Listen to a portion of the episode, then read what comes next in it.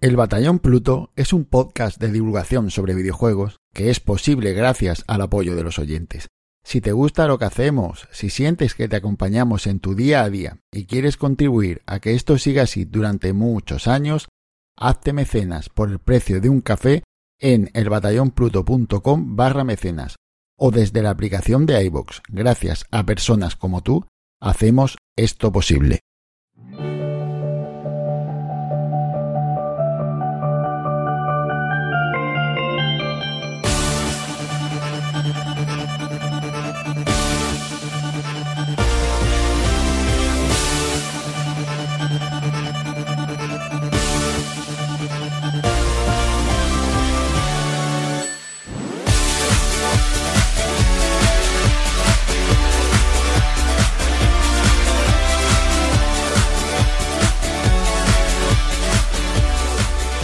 Buenas a todos, empezamos otro podcast una semana más aquí en el Batallón Express y esta semana me voy a parar a hablar de unos amigos a los que tenemos muy presentes, pero como estamos en unas fechas bastante complicadas para nosotros, pues no les hemos podido mimar como nos gustaría. Se trata de los chicos de Main Loop Games, los creadores de Submerge y que actualmente están de estreno con su segundo trabajo, Itadaki Smash. Algunos se acordarán de nuestra primera entrevista. Antes de ello, nunca habíamos hecho esto, ¿no? Fue a través de uno de nuestros oyentes, Peter Griffin, que nos puso en contacto con ellos y allá que fuimos y les dimos la mejor cobertura que humildemente pudimos. Posteriormente nos pudimos poner cara y ojo de manera presencial en la Madrid Games Week, donde los vimos en su stand en la zona de los PS Talents eh, y entonces, bueno, pues allí vimos a, a Yasone y a José y eran un manojo de nervios, ¿no? Entre tantos indies, una zona abarrotada de gente y pudimos disfrutar de, su calor y su afecto. Tengo un muy gran recuerdo de ese momento. Fue muy bonito verlos ahí, ver gente empezando con, toda la ilusión. Y bueno, ahora están de estreno. Y aun sabiendo que no podemos darle el tiempo que se merecen, pues queremos aprovechar este pequeño espacio para felicitarles, desearle toda la suerte del mundo e invitar a la comunidad que se pasen a ver su trabajo y como seguro que les va a gustar esta maravilla de Beaten Up, pues que lo compren mm, y le den todo el soporte del mundo, pues que se lo merecen. Por cierto, este espacio efectivamente está patrocinado, patrocinado por el afecto y la amistad que a nuestros amigos nos une en esta pasión que son los videojuegos. Zorionak, Melium Games. Bueno, y después de esta oda a la amistad, pasamos a las presentaciones, y es que esta semana es especialmente dura, porque como muchos sabréis, este mes de mayo ha sido difícil porque se han tenido que asentar Sergio y Aitor. Pero es que en el podcast de hoy hemos tenido otra baja más, así que somos tres, algo que en las últimas temporadas no se suele dar, pero que los inicios de este podcast era de lo más normal. Así que no os preocupéis que de peores hemos salido. ¿No es así, Atreides? Hola, muy buenas. Pues sí, la verdad es que muy contento y con muchas ganas de grabar porque esta semana contamos con noticias que están muy bien. Siempre suele pasar antes del E3 que tengamos noticias interesantes, pero bueno, se presentan muy bien y la verdad tengo ganas de comentarlas y de bueno, ver qué les parece a los oyentes. Aunque también tengo que decir que hay una cosa que me ha fastidiado bastante porque ayer eh, me enteré que había muerto Benoit Sokal, el creador de Siberia. Era un autor de cómics que había empezado con las aventuras del inspector Canardo y del que sacó veintitantos álbumes, 26 creo, y en su momento es de uno de los pocos autores de cómics que dieron el salto él mismo a la parte de hacer videojuegos con Amerzone. Y a partir de ahí, el siguiente fue Siberia. Siberia eh, fue un bombazo. Para mí es una de mis aventuras gráficas favoritas de todos los tiempos. Creo que la mezcla que tiene de, de aventura de la protagonista, que tiene un comienzo muy parecido al de, bueno, que tiene reminiscencias al de Drácula, porque es una, trabaja para un bufete y, es, y viaja para arreglar una, eh, una herencia, algo de lo más mundano, aburrido y que no se le ocurría nunca meterlo en un videojuego y cómo, y luego cómo cambia todo, ya no va por ese mismo camino, sino que empieza a meter autómatas, toda la historia que hay detrás, un mundo enorme que se abre eh, de aventura. Fue una auténtica obra maestra y que luego ha seguido continuando. De hecho, estaba a medias del, del, cuarto juego cuando ha fallecido. Pues me parece una gran pérdida para, para la industria del videojuego Creo que era un autor completísimo, seguía publicando. En 2017 publicó un álbum del que había hecho un videojuego al principio, Aquarica, que además hizo con François Schuiten, otro de los grandes de la, del cómic francés. Y me ha dado mucha pena, porque ya digo, era un, un hombre más relativamente joven. Vaya, pues Una verdadera pena. De verdad que cuando estamos empezando a crecer como comunidad, ya no solo en, tamaño, que es algo que, es obvio, sino también en, edad. Nos hacemos mayores y cuando te haces mayor llega un momento en el que en el que ya empiezas a ver cómo, cómo la gente empieza, empieza a faltar. Y hay que empezar a asumir que igual que en el cine llega las efemérides y llegan este tipo de cosas, pues en este arte que nosotros estamos practicando y de alguna manera abriendo brechas, pues tenemos que empezar a no normalizar, pero sí a entender que estas cosas pasan y, bueno, pues una pena, una desgracia. Sí, no, no, desde luego es algo normal y algo que termina sucediendo. A veces eh, casi siempre te parece que todo llega demasiado pronto, pero sin embargo lo que está claro es que deja un legado fantástico y que a los que nos ha hecho disfrutar dentro de todos estos años, pues mira, le echaremos de menos, pero bueno, eh, por lo menos nos quedan esos juegos y esos cómics en los que podemos seguir viéndolo. Correcto, correcto. Iba a decir eso, que al final lo bueno que queda de los artistas es que siempre nos quedará su obra.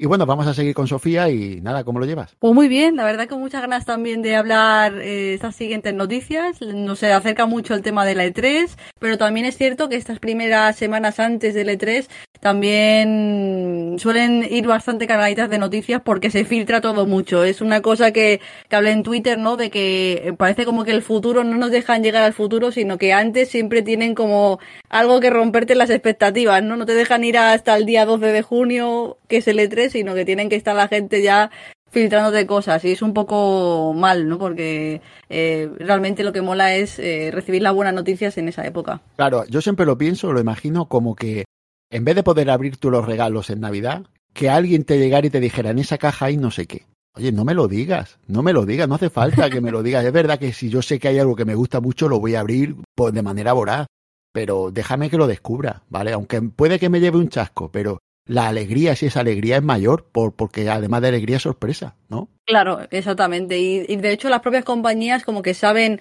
un poco que se tienen que quitar algunas cosas de en medio y hay compañías incluso que no participan en el E3 y se ha notado mucho que esta semana eh, han tenido que sacar ya la carne al asador y decir eh, que estamos aquí y que no se olviden de nosotros. Así que, que estén atentos los oyentes porque vamos a contar bastantes cosas. Claro que sí, claro que sí. Bueno, eh, yo soy Juanjo, que creo que no me he presentado en lo que va de todavía. Y nada, una vez llegado a este punto vamos a pasar a las noticias de la semana. Comenzamos.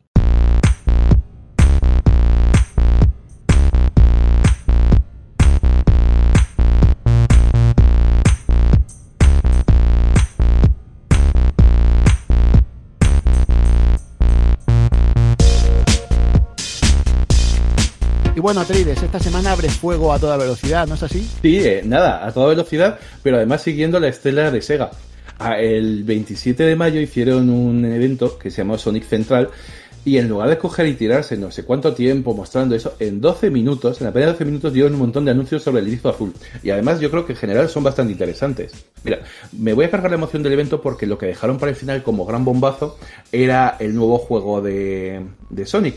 Pero mira, vamos a empezar por él porque es en realidad el que menos noticia dieron. Sí que cometieron un pequeño error y ahora lo menciono. Pero lo primero que empezaron fue mostrando un teaser en el que no se ve nada, es demasiado teaser, y lo único que queda es un dibujo raro que podría ser una especie de ideograma o algo así, pero no explican nada. Y no hay nada más. Lo único que pasa es que luego hicieron una nota de prensa del evento de Sonic Central y mencionaron el nombre sin darse cuenta. Llamaron al juego de Sonic eh, Sonic Rangers. Luego han dicho que era un error, pero es posible que realmente sea el título que va a tener lo de Sonic Rangers. También tiene de bueno que los que los van a hacer son los que hicieron eh, Sonic Generations, que fue muy buen juego. Y también tiene malo que los que hicieron, eh, los que están detrás son los que hicieron Sonic Forces. Con lo cual todavía no tengo claro si va a ser un juegazo o un juego mediocre. Esperemos que tiren por lo de juegazo y que tiren más por eh, lo de Sonic Generation. Lo que sí parece claro es que será un juego de 3D de Sonic porque los dos eh, que, que he citado son en 3D. Entonces, bueno, pues me imagino que tirarán por allí. En fin, no sé, ¿visteis el, el, teaser? Sí, sí, yo lo vi y la verdad es lo que tú has dicho. La definición correcta es un teaser demasiado teaser. Es que no, no dicen nada exactamente, pero bueno, es también lo que nos tienen acostumbrados. A ver si poco a poco se generan otro tipos de teaser que nos enseñen algo más. Porque es verdad que nada. Pues sí, la verdad es que sí. Bueno, lo bueno es que no se quedaron en eso porque si no les habría durado todavía menos o nada. Pero hicieron una remaster, han presentado una remasterización, remasterización perdonad, de Sonic Colors. Y yo creo que es una buena noticia para quien no lo haya jugado. sale en todas plataformas eh, y incluso es una parte más de la guerra por el dominio del PC, porque sale en exclusiva para la Epic, dejando aparte Steam, lo que no sé si es de forma temporal, me imagino que sí. Pero por el momento, y tiene, tiene su aquel porque todos los juegos de Sonic, o la grandísima mayoría de los juegos de Sonic, están en Steam. Y sin embargo, este no sale solo por Epic. Así que la, el darse de bofetadas entre Steam y Epic continúa. El caso es que el juego se podrá jugar en las consolas nueva generación a 4K, que se ha adaptado el control a los mandos, que hay tres ediciones y que sale a precio reducido. Lo que es un detalle, eso de coger y sacar a precio completo los eh, juegos remasterizados eh, o recopilaciones, lo dejamos para la, otras compañías de allí, de Japón. No, eh, ¿Jugasteis a Sonic Colors en su momento? Sí, sí, yo tengo Sonic Colors, lo tengo, creo que es en la edición de Nintendo 3DS. Es que no recuerdo. Sí, puede ser para DS. Exacto. Es que no sé si es de DS o de 3DS. No... Creo que es de DS. De DS, perdón, entonces, que me perdonen los oyentes. es que lo jugué la 3DS. Pillé el cartucho, me vino con. Compré varios juegos y uno de ellos que venía así en la, en la tarrinita que, que me dieron, era como una cajita. Venía ese juego que venía como de escondido fallaba un poquito, tuve que limpiar los pins y tal, y me quedé loco porque me pareció un Coplaste, ¿no? Sí, sí, sí, eh, me pareció muy interesante. No, no me esperaba yo, decía, bueno, este será otro Sony de estos chuscos que salen de vez en cuando, porque no lo tenía esa versión, no la tenía en el radar. Y me pareció bastante interesante, un juego, juego bien. Yo reconozco que no lo jugué en la Wii.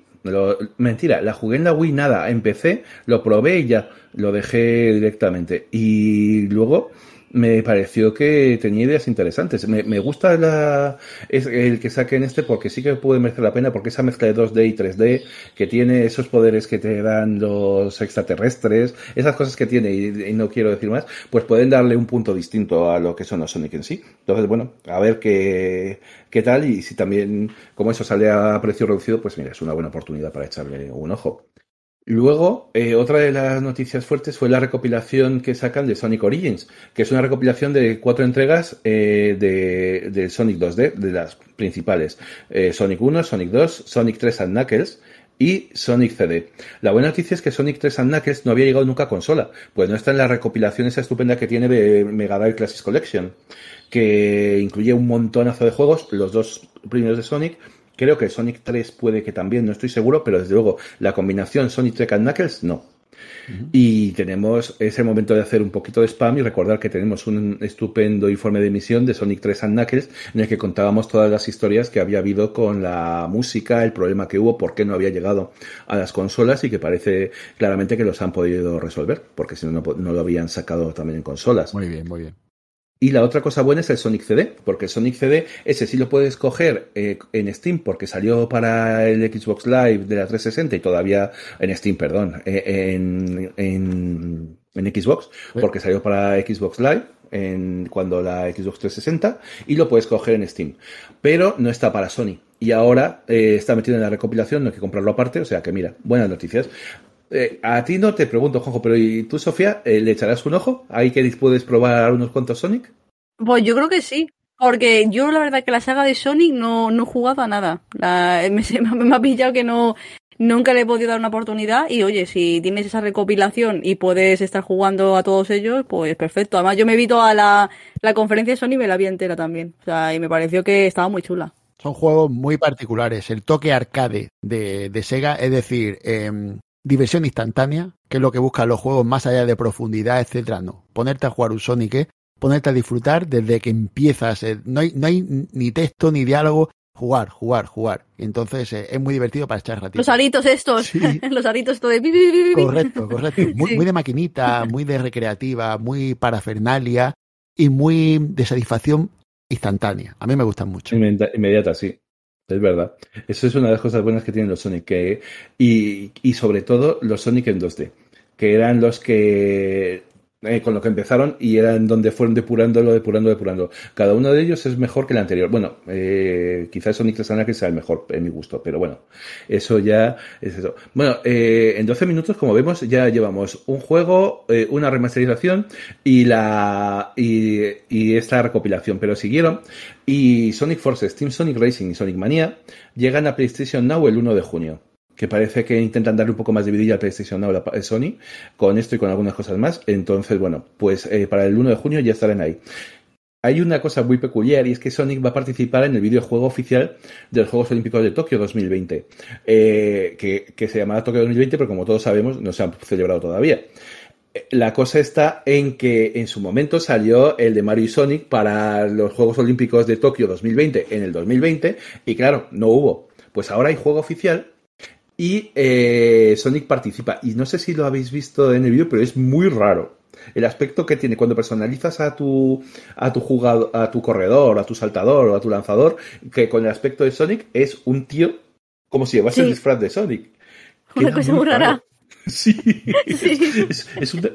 Es, es, lo que normalmente siempre se asocia con una japonesada. Pues eso mismo. ¿No, ¿No da la impresión de que se parece al primer esbozo de personaje de Sonic de la película? Sí, un poco. La verdad es que sí, que recuerdo un poco. La de los dientes, ¿no? Sí, sí.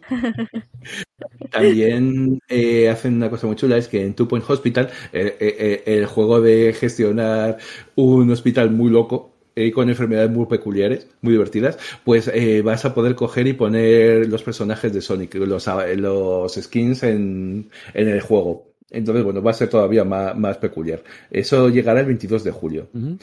Y, si, y aquí fue en cuanto al lanzamiento de videojuegos, pero todavía estuvieron tiempo de hablar de la nueva serie de Sonic que se llama Sonic Prime y que me gusta quienes están detrás, porque son cuatro autores de cómics que conozco bien, son Joe Kelly, Joe Casey, Steven T. Siegel y, Duncan Rouleau, que en cómic han trabajado en cosas tan buenas como X-Men o House of Secrets. Y en animación crearon Ben 10, Ben 10 y el cómic de Big Hero 6, que, en el que se basó la película ganadora del Oscar, en la que también trabajaron.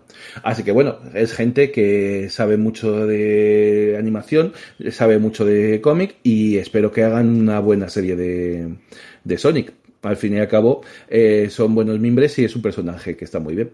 Así que eh, todo esto, eh, más alguna cosilla ya más secundaria, fue lo que dio 12 minutos. Así se, está bien, así se hace un evento. No creo que les diera tiempo cansar a nadie. No, yo desde luego creo que a la hora de homenajear a su mascota no se le puede pedir más a una compañía. Yo ahora mismo estoy haciendo memoria de Nintendo con el tema del aniversario de Mario, la crítica de sacar un compendio de juegos que será mejor o peor, no estoy criticando que salga el juego, que alguno dirá, oye, si no te gusta no lo compres, no voy por ahí. Voy por el hecho de homenajear un momento tan importante como ese y yo creo que aquí sí que han sabido decir, pues mira, Sony por aquí, Sony por allá, Sonic esto, Sonic lo otro, tengo este juego, estoy anunciando otro con un teaser super teaser. Eso es lo peor tal vez de todo lo que he visto, ¿no? Pero en general yo creo que no está mal eh, el tratamiento a su mascota dentro de lo que la comunidad, que, que al final Sonic es un personaje que, que trasciende el propio, el propio videojuego y el propio videojuego en particular. Tiene un montón de historias por ahí, tiene memes, tiene una, una parte homebrew brutal. Eh, gente que se dedica a crear juegos de manera particular, juegos que salen de juegos, eh, mejoras, actualizaciones. Mm, yo creo que Sonic es un personaje que Sega ha sabido tratar muy bien a lo largo del tiempo. Sí, y que Sega tiene un enfoque interesante, como comentábamos la semana pasada, de no coger y perseguir a los creadores que aficionados a los videojuegos que hacen juegos, por ejemplo, de Sonic, mientras no le saquen un rendimiento económico o no vaya contra la imagen de la compañía.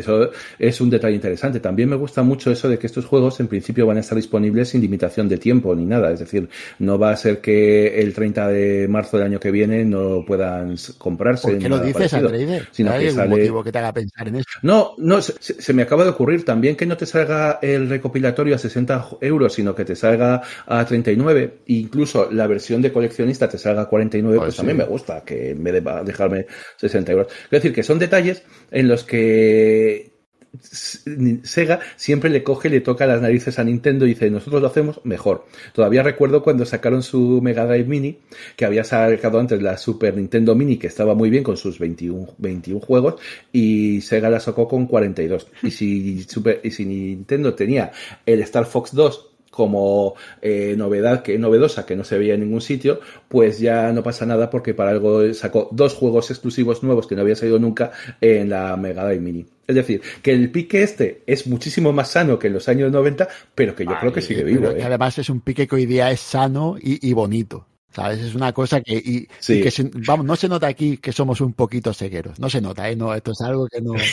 La, la gente que no se, no se enfade, ¿eh? pero los que somos ya de la vieja escuela, mm como que Sega le tenemos un crédito. Además somos segueros de lo que mola, es decir, tenemos todo lo de Sega y todo lo de Nintendo, o sea que... No somos segueros excluyentes, ¿vale? Somos inclusivos, no diría yo que somos un poquito. Bueno, pues eh, vamos a seguir con la, con la fantasía, ¿no? Para la siguiente noticia, puesto que hay algo que ya es tradición en las fechas en las que estamos, ¿no? Es estos pre-3 de los que estaba hablando Sofía al principio en su presentación.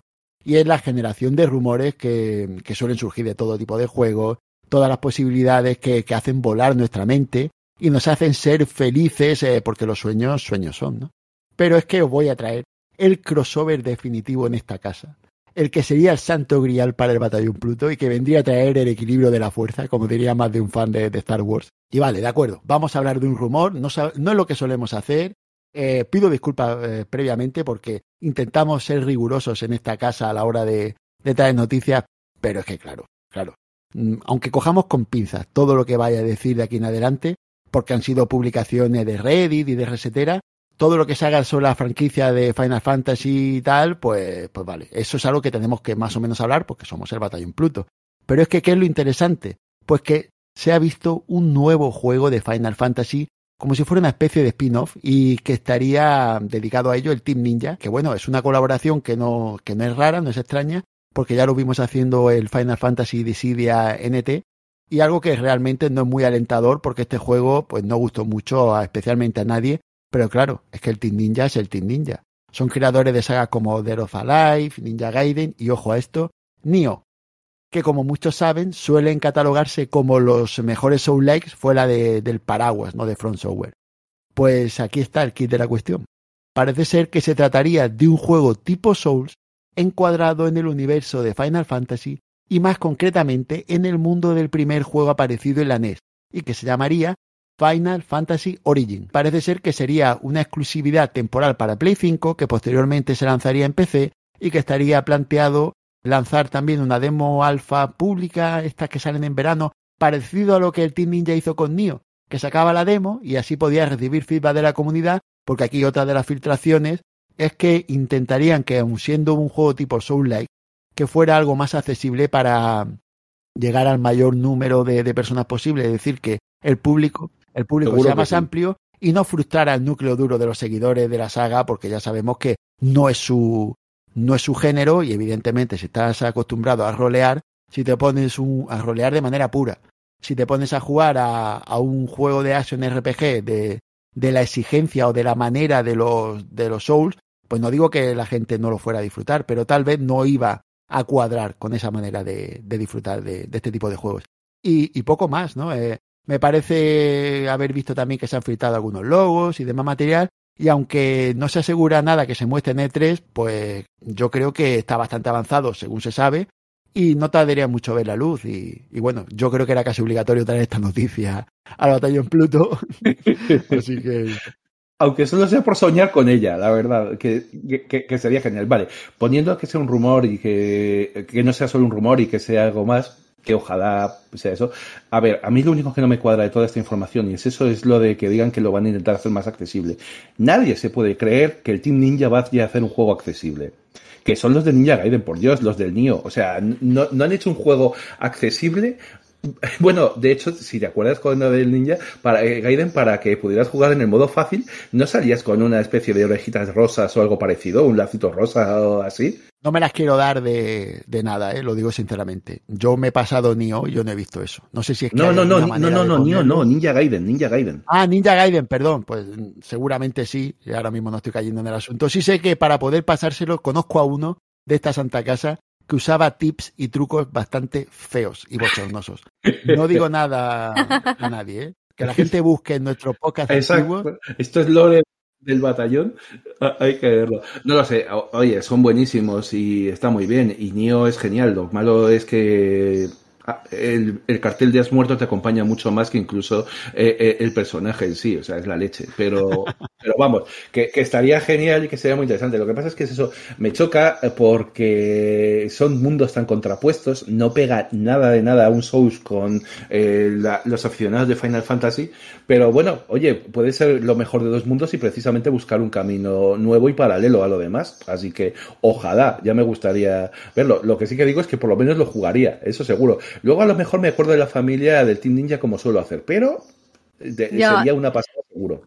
Sobre todo es que se está solo solorizando mucho un montón de géneros de videojuegos. En realidad, eh, yo creo que, hombre, Miyazaki al final lo que ha hecho es una, lo que hemos dicho antes de marcar tendencia, pues este eh, Miyazaki ha marcado una tendencia brutal durante estos últimos 10 años incluso en géneros que de primeras no parece que pudiera tener este tipo de mecánicas, al final las acaba teniendo y bueno, habrá que ver el resultado. A mí me, me atrae mucho, la verdad, el hecho de que puedan juntar todo lo de Final Fantasy con un poquito ahí de Souls, mientras que lo hagan algo accesible, que eso también está bien, el hecho de que no vaya a ser súper frustrante.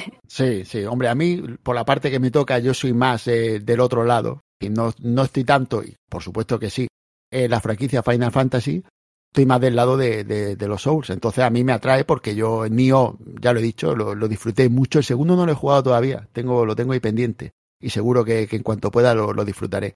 Pero el asunto es que mm, me generan confianza porque siendo un juego distinto, tiene bastantes cosas diferentes. De hecho hay algunos, eh, algunas personas que le gustan los Souls que no le gusta Nio porque tiene un componente de dropeo de, de objetos que van cayendo y entonces ahí hay un, un rollo a la hora de, de tener que ir eh, customizando las cosas y tal, que bueno, hay quien no le llama. yo con no hacerle caso a eso me, ha valido, ¿vale? Yo las armas que cojo las uso y no me dedico a customizar nada. Pero bueno, que, que está ahí, es una opción que está ahí y me parece interesante y, y yo sí le tengo fe, le tengo fe en, en que, claro, si tú consigues, es verdad, atraer a gente de Mundo Souls a Final Fantasy, es algo que son gente que te está llevando a, a Redil y que puede hacer que si te va la, el universo, pues eh, te dediques a ir probando otras cosas, indagando. Ya sabemos que Square eh, y le gusta innovar con la, con la franquicia Final Fantasy, todo lo contrario que con la franquicia Dragon Quest, que ya sabemos que la parte Enix es mucho más clásica.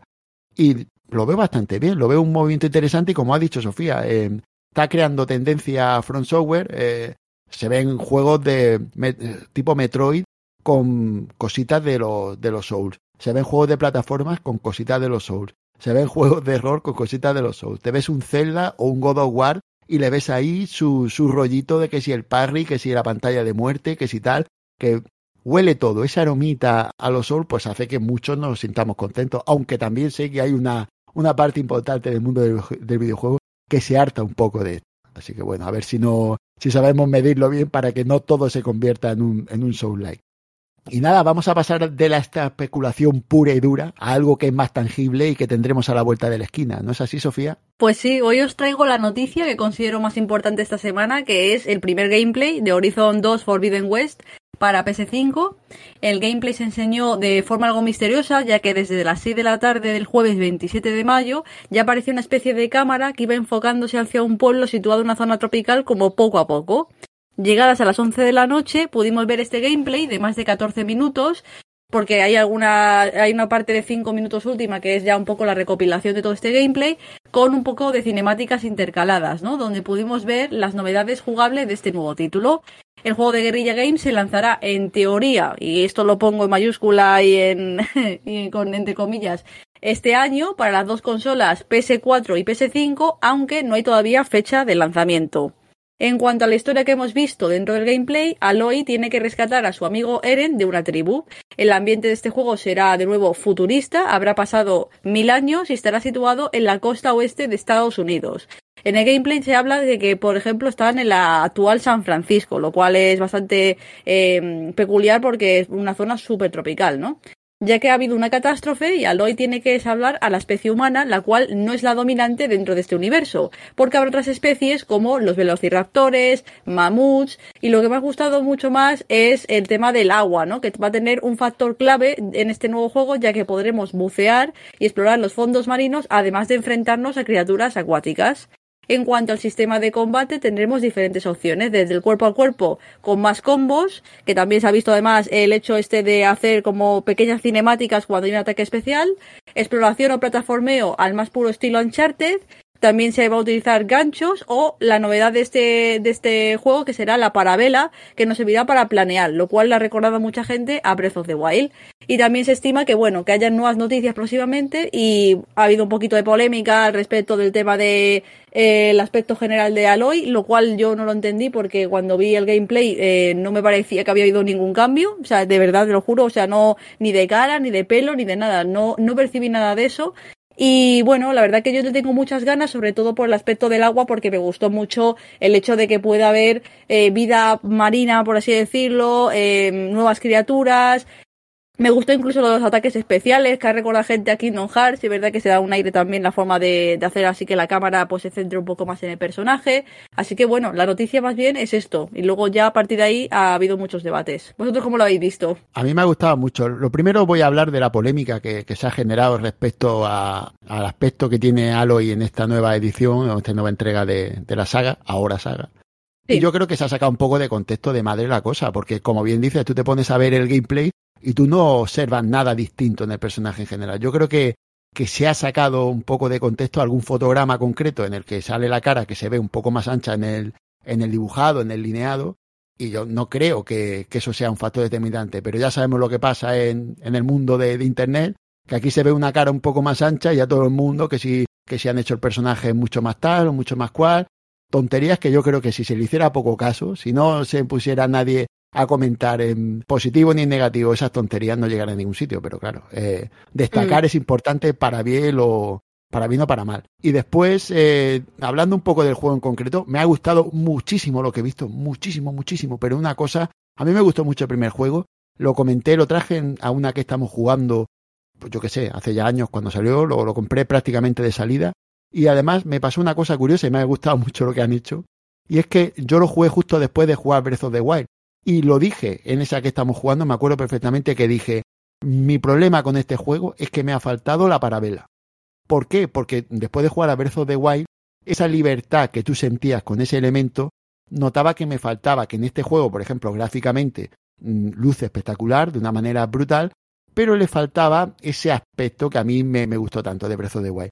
Pues que lo hayan incluido aquí, pues a mí como que, que me hace sentir que han, han, atendido a mi demanda. La verdad que es que es verdad que en su día ya en lo que el, el primer Horizon sí es verdad que salió al mismo tiempo casi que, que, el Breath of the Wild, fue casi el mismo día, si mal no recuerdo, entonces sí, sí, verdad, fue, la vez, fue, la vez incluso, entonces claro, eh, la, la, pena ha sido que, que como que Aloy o, o Horizon ha tenido siempre como que ir un poco eh, detrás, digamos, de, de, la estela de Breath of the Wild. Y creo que ahora, por ejemplo, el tema de la fecha, también ha habido mucho debate en cuanto a que se están esperando un poco a que Nintendo a ver qué dicen respecto al tema del Breath of the Wild 2 para no volver a coincidir en la fecha también de Horizon 2, que, que podría ser también una situación que se pudiera dar. En mi caso, yo creo que, a ver, por rumorear y por especular, yo sí pienso que puede salir para finales de este año, porque es un juego que ya se ha estado anunciando durante un tiempo y no creo que se vayan a estirar hasta el 2000. Es que hay gente que dice, por ejemplo, 2023. No, 2023, ¿cómo va a estar este juego hasta 2023 esperando ahí?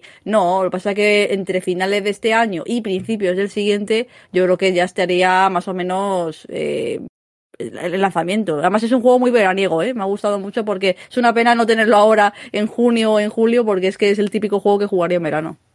Desde luego, sí, estaría genial, pero no, para el verano lo veo muy complicado. Pero sí que, estoy contigo. Yo creo que, que, no puede estar muy lejos la salida. O sea, parece un juego muy terminado porque la, el gameplay es un gameplay amplio de 14 minutos que ya funciona todo. Es decir, te sacan un gameplay, no es un teaser, no son eh, cinemáticas, es ya el juego en sí, cómo se juega. Y a mí me ha dejado con la boca abierta. Vamos, tanto es así que tiene toda pinta de que va a caer la consola cuando salga el juego. Si no antes, que no que haya otra cosa, pero si no, este es un vende consolas de manual. Me ha parecido brutal, me ha parecido Además, no entiendo la, polémica. O sea, yo no puedo entender que cojas, te pongas a ver este juego y se te ocurra fijarte en que si Aloy no sé qué, Aloy no sé cuál, cuando son detalles minúsculos. pero bueno, también luego en la primera, cuando fue la primera vez, también se quejaron de que Aloy no hubiera ganado un concurso de Miss Universo. O sea, yo no entiendo en qué están pensando. yo, eso lo destaqué a Trade. Una cosa que me gustó fue la humanidad que se mostraba en aspectos que es que me acuerdo muy bien porque me, me llamó mucho la atención. Es un juego gráficamente muy potente y los primeros planos de las caras se veían muy bien definidos. Y Aloy la dentadura no la tenía perfecta. que era una cosa Eso que es un me da puntazo. exactamente igual. Me da exactamente igual que tenga la dentadura bien, mal o regular. El caso es que me parece muy interesante que el grupo de programación se dedique a, representar una persona con un atributo particular, distinto y totalmente reseñable. Para Mm. mí, Aloy, lo, lo dije, lo digo y lo diré, tiene una fuerza como personaje brutal y me parece un- que se convertirá seguro en santo y seña de, de marca Sony. Será otro personaje como Nathan Drake, etcétera, etcétera, un personaje que, que asociarás igual que Kratos. La verás y dirás, esto, esto es Sony, esto es eh, mm, un producto de, de esta marca y una, una imagen que, No, que y además, y además buena. entiendo que critiquen a Aloy y no critiquen a Kratos por lo que Kratos es la belleza personificada, como todo el mundo ha visto. O sea, es que tiene narices la cosa. Pero lo importante es que conforme va mejorando la calidad técnica que se puede conseguir, lo que se va consiguiendo es más realismo. Más realismo en el rostro. A mí me, lo que me impresionó no fue eso, porque ya conocía a Aloy, ya había visto el aspecto, ya estaba acostumbrado. Yo la volví a ver y para mí, como muy bien decía Sofía, era la misma. No voy a decir, anda, esta la han puesto como Aloy, pero en realidad no se parece en nada. De hecho, se- yo creo que se parece más la Aloy de, For- de Forbidden West a, eh, a la Aloy del primer juego que la que se aparece de, en The Last of Us y The Last of Us 2. Sinceramente, creo que cambian más Sí, las caras. tota- totalmente. La, O sea la- que- eh, eh, Eli cambió mucho la cara, de hecho, eh, del propio, los propios trailers o promociones que se sacaron al principio del todo de Last of Us 2 al propio de Last of Us 2. Cambió muchísimo Mm. las caras, ¿eh? O sea, sí, Claro, sí. Una, una diferencia de edad también entre el primero y el segundo, que, que es muy bien reflejada en la dureza de los rasgos, en las Sí, no, expresiones. no, está muy bien hecho, pero quiero decir que ahí hay un cambio mucho más notable. Aquí yo no noté, realmente no he notado cambio. Y sin embargo, lo que sí noté es la expresividad de las caras cuando toman esos primeros planos, lo bien hechas que están, cómo cambian. El que no sean caras tan perfectas, el que no sea un Final Fantasy, en el que no te encuentres esos personajes con esa belleza mm, irreal, sino que tenga un aspecto más realista, precisamente es gracias a que hay una tecnología que te permite hacer eso. Que tú puedas ver las pecas, puedas ver cuando arruga el, el entrecejo, puedas ver lo que tú decías de la, que la dentadura no sea perfecta. Le da un aspecto todavía más, más real, que a mí me parece que es, es un logro y un punto a favor. No para coger y decir, es que yo quería una supermodelo, que quiero una Lara Croft de los primeros tiempos o algo así. Pues no lo entiendo. Pero vamos, a mí lo que me impresionó fueron los elementos en pantalla, la distancia de dibujado, que el popping prácticamente es inexistente, lo increíblemente detallados que son los escenarios y lo bonitos que son, las luces cómo inciden, o sea, eh, y sobre todo esos enemigos que cuando aparecen los primeros eh, raptores estos, que no me acuerdo cómo los llaman exactamente, joder, empiezas a ver cada, cada músculo, que no son músculos, sino que son, están recreados como máquinas, eh, pero, o sea, músculos que son hechos con piezas de máquinas, eh, todo el cuerpo, los detalles, los cambios de color, y yo me quedé a cuadros, ya no quiero decir cuando sale el mamut, que ahí ya es increíble. Y luego la mecánica del juego, o sea, eso es un tráiler realmente brutal. Que todo eso, lo que se le ocurra que decir no, es que si está más gorda, más flaca, le ha cambiado la cara o no sé qué, de verdad, ¿de verdad le gustan los juegos? Es que yo no lo entiendo, sinceramente. Me parece que tiene pinta de ser un juegazo. Ah, y una cosa que me mola mucho, no han dado fecha de lanzamiento. Eso eh, me da pena que no haya salido, pero por lo menos me parece bien que no nos den la enésima fecha de lanzamiento que vayan a cambiar en el último momento, luego la vuelvan a cambiar nada parecido. Joder, que las compañías son ellos los que dan las fechas. Pues hombre, si no lo sabes cuándo, no lo digas. Nadie te está obligando a dar una fecha. Así que me parece bien por ahí. Totalmente, totalmente. Yo creo que, que, Sony está llevando muy bien, muy bien este asunto, ¿no? Eh, yo creo que, que, al final es que han sabido hacerlo bien, no como lo siguiente que vamos a traer, ¿no? Porque de aquí que pasamos a que todo está bien estructurado y bien llevado, la progresión que ha hecho de acontecimientos de la segunda parte de Horizon, todo lo ha hecho muy bien Sony, pues yo creo que va a cambiar con lo que yo voy a decir, ¿no? Y es que los amantes del, mundo de los zombies están de enhorabuena. Y si hace unos pocos días, no, digo mucho, eh, a lo mejor un mes o algo así, vimos algún indicio de posibles retrasos, incluso cancelaciones de la segunda entrega de Dying Light, pues Techland ha querido despejar dudas y han presentado un extenso gameplay de su franquicia estrella de más de 7 minutos que recomiendo que veáis porque han cortado momentos puntuales para que esté libre de spoiler y ahí podremos ver cosas interesantes. Lo primero es un buen acabado gráfico en un mundo abierto donde se ve que las decisiones que tomes influirán de un modo muy claro en el entorno. Y después manejaremos a un, un tal Aiden Cadwell, que 15 años después de que se desencadenase el apocalipsis y la civilización como existía se extinga, y entonces actualmente pues nace una nueva civilización de, de esas ruinas, Pues aquí encontraremos distintas facciones con diferentes intereses y con las que podremos ir interactuando para lograr pues, el objetivo final del juego que por suerte nos ha desvelado. ¿no? El caso es que se nos han desvelado nuevas variedades de zombies, ese modo nocturno que tanto miedo da. No sé si, si los demás eh, habéis jugado este juego, pero este juego en modo noche, eh, cuando llega la noche, vete a dormir, ¿vale? No, no es como, como que dice, no, de noche salgo de fiesta, no. De noche a casa, a casa que, que se pone la cosa mala. Pues bueno, como no podía faltar las características de que han hecho a esta saga potente, que son marcas de la casa, ¿no? Pues la verticalidad de escenarios está muy presente, el parkour de los desplazamientos está muy presente, y también una cosa que me interesó mucho, que me pareció muy, muy guay, es la capacidad de personalización de habilidades para que el juego haga que se adapte mejor a, a tu estilo que hace que el modo de afrontar problemas pues, pueda ser muy distinto. De una partida a otra se pueden ver muchas maneras de hacer. Sobre el modo nocturno quería contar que hay una cosa que ha mostrado muy interesante y es que antes el modo nocturno era sábese quien pueda, porque aparecían zombies que eran muy potentes, que iban a por ti, te hacían, te destrozaban. Eso era, te penalizaban mucho porque perdía la experiencia, etcétera, etcétera. Pues ahora lo que han hecho muy bien es que, claro, la historia es que los zombies están escondidos en ciertos sitios por el día, la mayoría, y por la noche salen. Salen y entonces se, se, pone, se pone la cosa tensa. Pues el asunto es que ahora de noche esos sitios de los que salen son estancias a las que puedes acudir y puedes ir a recoger material de calidad.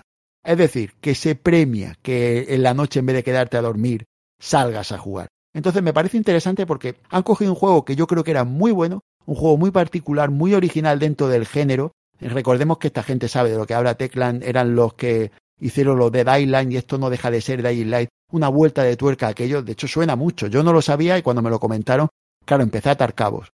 Una cosa era de Island y después Dying Light es como la mejora de, aquello y se nota en todos los aspectos. Y este juego es como una vuelta más a todo eso, muy bien llevado. Me ha parecido muy interesante, estoy súper a tope con esta, con esta franquicia.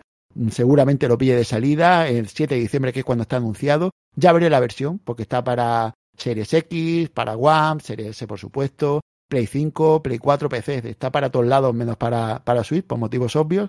Así que bueno, también me interesa ver la diferencia en los ports de consolas antiguas, las nuevas, si las nuevas simplemente van a ser mejoras de texturas. Me llama mucho la atención, no sé, es que le, tengo especial cariño a, este juego desde que me lo, me lo enseñaron.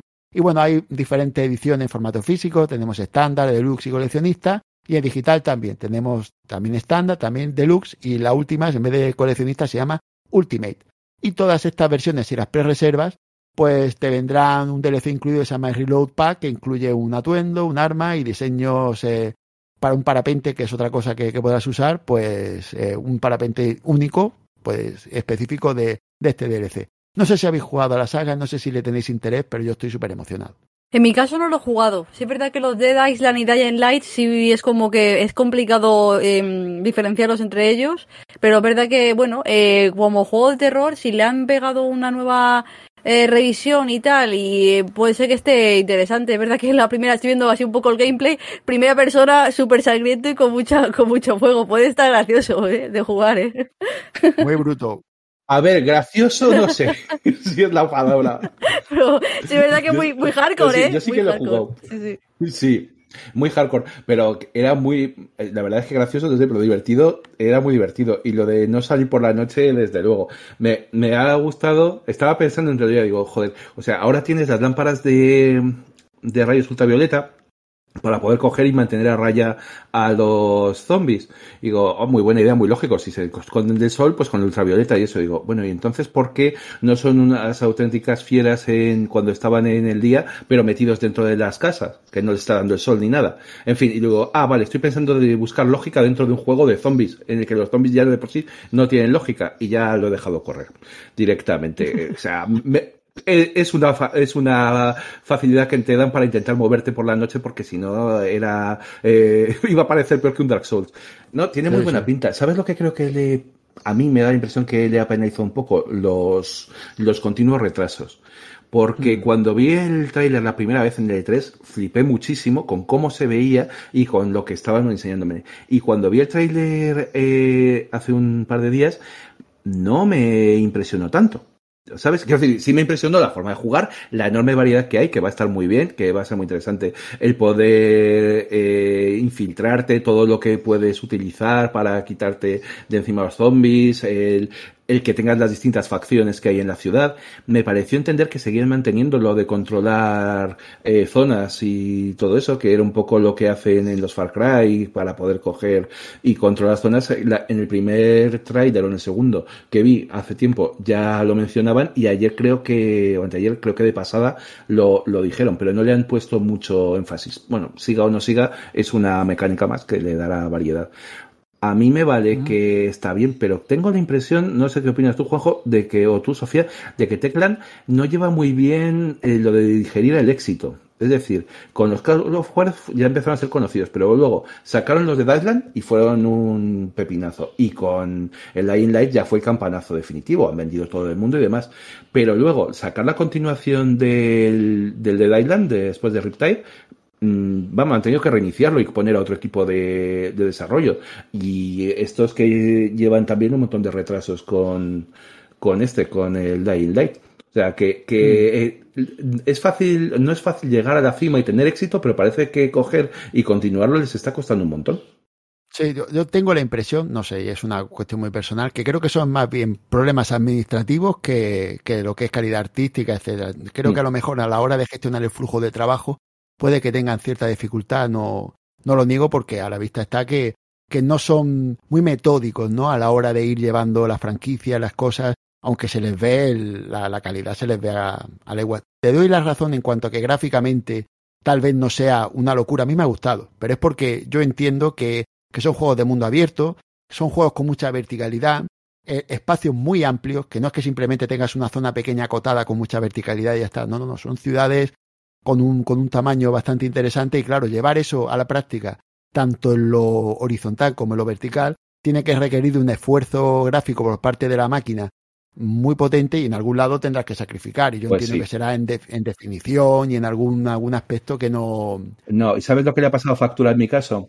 Yo creo que ha sido que había visto hace muy poco el el Horizon 2, el Forbidden West, que es para, eh, que tiene ah, un aspecto brutal, aunque sea mundo abierto, y, he visto el Dying Light 2 que, que a lo mejor tenía un aspecto brutal eso hace dos años y que ahora pues sigue reluciendo bien, pero quizás ya no me, ya no me impacta como, como me impactó eso hace dos años.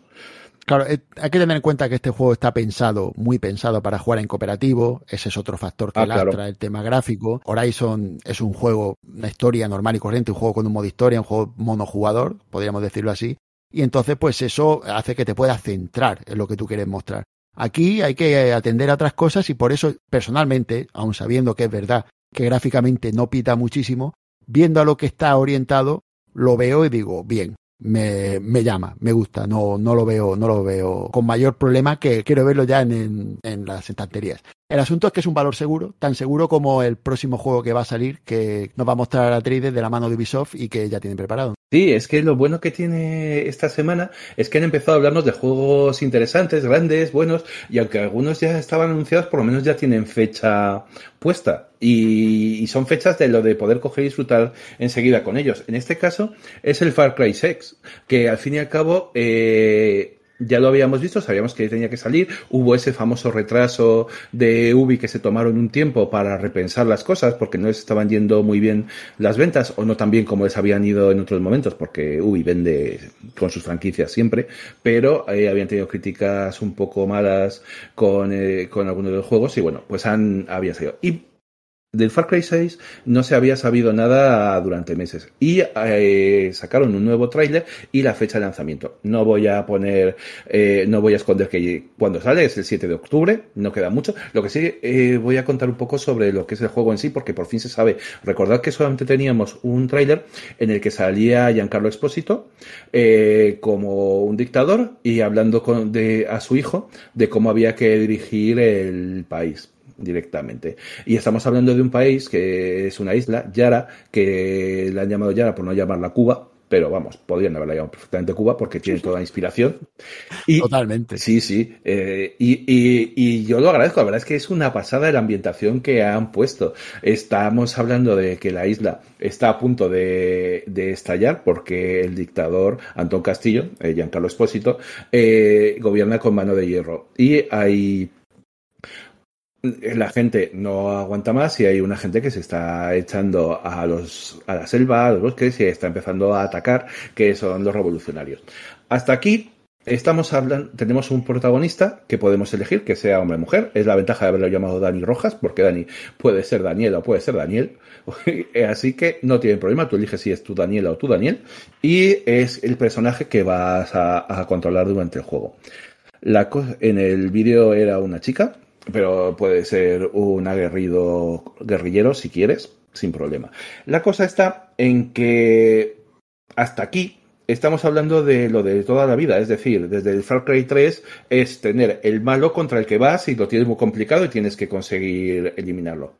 Menos mal que le han dado una vuelta de tuerca y han metido una idea que se llama, eh, el concepto, lo llaman resolver en castellano ya que estamos en una isla hispana, pues tiene el concepto de resolver y hace referencia a la necesidad de utilizar cualquier elemento en tus manos para construir armas, mejorarlas o modificar vehículos. Eh, un purumeante, dicen, puede servir para cauterizar una herida, mientras que un Disman con la Macarena sonando de fondo tal vez sea la pieza necesaria para construir un arma mortífera. En el vídeo se ve cómo te puedes cargar a un tipo con, la con un disco de la Macarena. Y no es teniéndolo, es, escuchándolo 50 minutos, no, no, que va, tienes, de disparas, o sea, Está muy chulo, la verdad. Y, está sonando a Macarena mientras disparas el disco. Está... Sí, sí, sí, está muy guay, es muy original y te, ríes, te pegas. No sé si al final resultará un poco pesado estar con el arma todo el rato escuchando la, la cantinela. Yo confío en que puedas poner distintos discos. La verdad que al final es lanzar el CD, o sea que. Ojo, cuidado que te empiezan a cobrar como DLC, que te puedas bajar de canciones, ¿sabes? Los micropagos, que no han, no dicho nada al respecto, pero seguramente. Si, si tú lo que quieres es meter un disco de Motley Crue, lo pagas. O sea que hay 49 armas modificables vehículos como los de Cuba. Esos coches de los años 50 o 60 que aparecen en las imágenes cuando ves sobre Cuba, pues los tienes ahí con persecuciones y de todo. Pero luego todas las modificaciones que se nos puedan ocurrir, más helicópteros, más tanques, más todo lo que te puedas encontrar en la isla. También mantienen clásicos como la caza y por alguna razón la pesca y se puede utilizar para vender las piezas y comprar lo que se necesite. Es decir, todo eso, ¿qué es lo que te da? Pues un juego que me recuerda, por un lado, a los Far Cry, porque sigues pudiendo conquistar zonas y tienes unas misiones principales para coger e intentar derrocar a este Castillo, pero por otro lado, la forma de llevarlo me recuerda mucho más a los Just Cause, los juegos estos completamente locos en los que empezabas a montar de todo, disparabas, tenías el gancho para engancharte un avión, disparabas armas de todo tipo, pues tiene mucha pinta de que va a ser un juego mucho más loco y mucho más eh, variado y que puedes hacer muchas más cosas que lo que se solía hacer en los Far Cry, que, se lo tomaban un poco más en serio. Así que yo creo que esto es eso, que mientras más veo el juego, más creo que es que Far Cry se encontró en el Cajaribe con Just Cause y han tenido como hijo Far Cry 6, la verdad. Ah, bueno, y tienes una cosa muy chula, que es un perrillo para distraer a los enemigos, eh, lo llama chorizo, que tiene es, muy adorable, entonces dices, oh, qué mono, mientras tanto los matas. Está bonito eso. Pero me gusta aún más que tienes un cocodrilo que se llama... Guapo. El, guapo, que puedes utilizar... se llama creo que guapo, ¿eh? Creo, o el guapo o... Guapo, eso he dicho, sí. Sí, pues eh, eso, mm, que lo puedes usar como arma. Y eso me mola un montón. Eso de que ataca guapo y el guapo coge y se devora al que sea, es un puntazo. Así que bueno, yo qué sé, si el juego no te lo tomas muy en serio, que parece que ellos han puesto la cosa seria de no la opresión, el dictador, eh, lo mal que lo pasa a la gente, eh, torturas, que también las hay, y todo eso, de hecho, en el, en el tráiler sale un momento dado en el que te torturan a ti, que eso no creo que sea muy gracioso. Pues si te saltas eso, toda la otra parte de estar fuera, de hacerlo eh, como guerrillero, de preparar todo, de, preparar tu propio coche, las armas y todo lo demás, y cargarte a la gente, a los malos y eso, pues parece que va a ser bastante bastante divertido. Así que merece la pena. Luego de aspecto, no sé si lo habéis visto, pero tiene una pintaza tremenda. Sí, la verdad que está muy guay. A mí me, me gustó mucho todo lo que viene siendo el tráiler.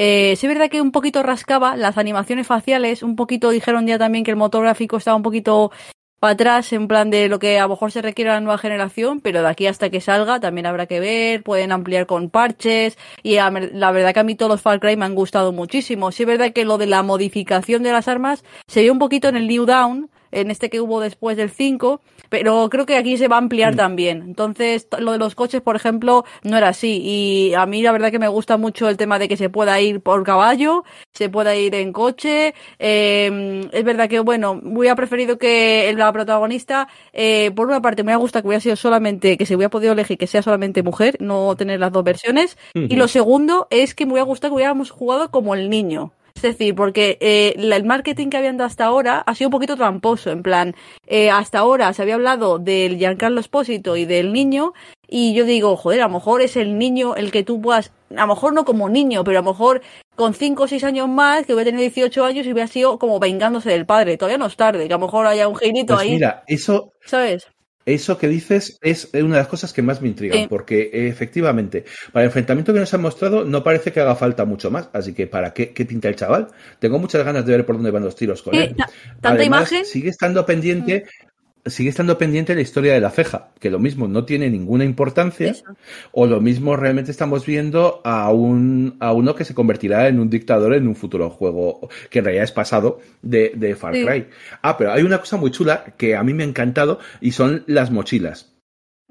Las mochilas lanzamisiles, lanzallamas, jetpack, que son también de las que construyes y en un momento dado te plantas ahí en medio, te pones casi de rodillas, disparas y empiezas a lanzar misiles a todos los que tienes alrededor, o lanzallamas, o, o, con un jetpack te puedes mover. Quiero decir que la cosa va muy loca, no parece lo habitual. Así que bueno, tiene muy buena pinta. A mí me, me, me llama la atención porque está bastante bien, tiene muy buena pinta y por supuesto que las innovaciones que le estoy encontrando al juego con respecto al anterior, este tema de crafteo de armas para fabricaciones locas, pues a lo mejor eh, eh, no es lo típico que suelo hacer, suelo pasar un poco de eso, pero mm, me llama la atención el ver que puedes hacer muchas cosas locas. El nivel de acción a la hora de realizar esto es importante, que no pase como como otras veces que se anuncia que parece que va a ser la panacea y después después no es nada, después son dos tonterías y y tiene poco recorrido. Yo creo que deberían cuidar esas cosas. El tema del niño, yo también lo he pensado, pero creo que a lo mejor es un poco, eh, ya sabemos que en esta franquicia es importante el enemigo, casi casi tanto o más que la, que la propia historia. ¿no? El enemigo es el, el que vertebra el propio juego. Y yo creo que ahí lo que estaban dando es contexto al personaje que, que interpreta Giancarlo Espósito. Es posible que después haya alguna cosa más que haga el, muchacho, pero creo que ahí lo que querían era mostrarte eh, cómo es ese hombre, a la hora de actuar, cómo ejerce como padre y cómo, cómo intenta enseñar eh, esa manera de ser tan particular, y lo voy a poner entre comillas. Eso que dices es muy interesante porque además hace una cosa muy buena y es que no hace que el villano sea más tridimensional y mucho más creíble, porque al final lo que está claro es que él no se ve como ningún villano está contándole las barbaridades que está haciendo y cómo está haciendo, pero se está contando como si en realidad fuera el héroe y que lo que está haciendo es salvar a, Yara de, de, esos terroristas. Como todos los dictadores, Atreides. Sí, sí es verdad. Pero, tú cuando ves a los otros dictadores de Far Cry no tienes esa... Eh, ¿Cómo se llama esto? Esa, esa visión, no ves cómo se ven ellos a sí mismos, simplemente tú los ves mm. desde tu punto de vista y cómo lo, lo violentos que son, todas las barbaridades que hacen y son el malo, mm. son el malo. Ese aspecto mesiánico, ¿no? Te refieres. Efectivamente. Mientras que aquí ese aspecto mesiánico cambia como eh, estamos, nosotros vemos y decimos, no, este es un asesino, un villano y demás. Pero también ves a él cómo lo ve. Y lo que ve es que esos son unos terroristas y demás, y así se lo cuenta a su hijo. Así que no, no, no me parece mal de cara a conseguir hacer un villano más interesante. Encima con nada menos que Giancarlo Espósito, que es un actor estupendo y sobre todo clavando villanos, porque tanto en Revolution, en El Mandaloriano, en Breaking Bad, el tío clavaba los villanos. Así que es una ventaja.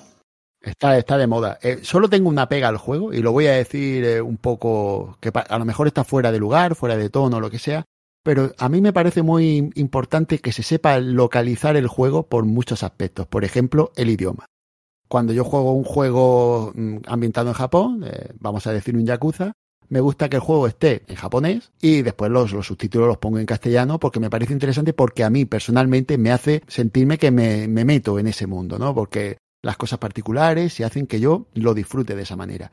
Pues este juego han perdido la oportunidad de hacerlo en por parte de hispanoparlantes, como se hizo con Coco, la película Coco que está hecha por, eh, por personas eh, aquí en, España, no está en castellano. Esa película está hecha por el doblaje eh, de allí de México, que es donde está ambientado el, toda la, la trama de la película. Me parece genial, porque es que yo lo siento así, es que es como lo tengo que ver. Yo no tengo que ver eso con otro acento ni otra idiosincrasia que es la que le da a los personajes. Pues aquí podrían haber cogido a gente del Caribe, pues no sé, a lo mejor no pueden coger cubanos por ese tema político que hay, etcétera, etcétera, pero sí gente de Puerto Rico, de Costa Rica, gente de esta América Central que tiene un, acento tan bonito, tan precioso, tan particular, que podría haber inventado este juego no solo para nosotros, los hispanoparlantes de, del resto del mundo, sino también para el mundo anglosajón que hubiera podido disfrutar por una vez de eso que hacemos los demás, que es eh, escuchar el juego de manera original y después tenerlo subtitulado y poder ver la sinergia de las conversaciones, los tonos, las entonaciones, a mí me hubiera parecido algo que me hubiera pues, metido mucho. Lo mismo me columpio, pero me da la impresión de que el doblaje en inglés sí que tiene todas las voces eh, sudamericanas, eh, de los personajes que están de fondo y todo lo demás. Y otra cosa que no sé si habrá es una versión en castellano, lo que llaman latino, que a lo mejor hay sí que se puede jugar en eh, el juego teniendo ya pues ese, el acento adecuado, porque lo que dices estoy de acuerdo. A mí me parece que un juego ambientado en esta isla por eh, gente de América Central, pues oye, pone ese acento, saca el juego ahí y no necesito que me lo pongan en castellano. Yo no necesito que esta Daniela Rojas me, me hable con acento de, de, Móstoles. En serio, me vale con que me hable con un acento eso eh, de, de, de la isla cubano que al final. Prefiero, prefiero el, de, el de Valleca al de Móstoles y que me perdone la gente de Móstoles. sí, ¿Qué te iba a decir? O sea, también es verdad que lo vi por un, por un chaval y tal, eh, que hablaba de eso, de, de, de, que además que tuvieran mmm, cuidado, digamos, en el aspecto de contratar a gente de Estados Unidos que van a doblar esto, los actores que van a doblar esto, que sepan realmente español. Porque lo que ocurre es que, por ejemplo, hay un momento del tráiler que dice eh, el perro, no sé qué dice, ay, no me acuerdo ahora mismo, en plan lo de eh, muerto el perro, eh, se acabó la rabia, ¿no? Entonces dice, muerto perro, se acabó la rabia. Entonces como, vamos a ver, si, si son actores de estadounidenses que solo saben inglés y no saben español, si lo que lo que hacen es como simular que hablan español, coño, conseguir gente, que yo creo que habrá muchísimos actores latinoamericanos que podrán hacer ese mismo trabajo, sea que lo hagan en Estados Unidos, sea que lo hagan en Francia, donde graben estas cosas, pero que sea una persona que conozca el español. Porque es una pena porque siempre en las películas, en las series y todo el rollo, eh, se, utilizan personas que no saben el español, que saben, son como, bueno, tengo ciertos conocimientos de español y me meto ahí directamente en el, en el meollo de hacer un juego, una película sin saberlo. Joder, nos merecemos lo mismo, o sea, es decir, nos merecemos que, que haya gente que sepa español, que no sea solamente yo iba a poner el ejemplo propio de Giancarlo Espósito, que si alguien lo ve en Breaking Bad en versión original, cosa que recomiendo hacer, cuando él habla en, en español, él, hay unos momentos en el que hace esa interacción, él está haciendo de personaje chileno, ¿vale? Eh, pues se nota un montón que no es chileno, es una cosa que, que, está ahí. Entonces lo que ha dicho Sofía, pues es que lo veo totalmente como, como mm. ella. Además en Estados Unidos, que bueno, este juego es, es de Ubisoft, es francés, pero bueno, tienen una ventaja y es que hay un, hay un estado libre asociado que es Puerto Rico, que vale, mm. de acuerdo. Ellos no hablan exactamente lo mismo que en Cuba, pero se parece bastante, ¿no? Es un, es que a mí me encanta. Y que al final no es Cuba. Precioso. Quiero decir claro, que, claro. Que, que, no necesitas, pero que si quieres Cuba, eh, no tienes problema. Tienes toda la comunidad cubana que está en Miami. O sea, que va a ser por encontrarlo. Es fácil. Que por gente, para contratar gente a la hora de, de hacer el juego totalmente real, en los diálogos, etcétera, etcétera, no había problema. Que es una tontería, y lo digo sinceramente, no es nada importante ni reseñable, pero me hubiera gustado que hubieran tenido ese detalle, porque me pasó con Coco y me hubiera gustado que me hubiera pasado con este juego. Bueno, vamos a cerrar el turno de noticias porque ya, ve, ya veis que nos estamos yendo de madre, esto se está empezando a, a desmadrar y como como creo que tenemos mucho todavía de lo que hablar, eh, vamos a pasar al interludio musical y volvemos en un minuto. Hasta ahora.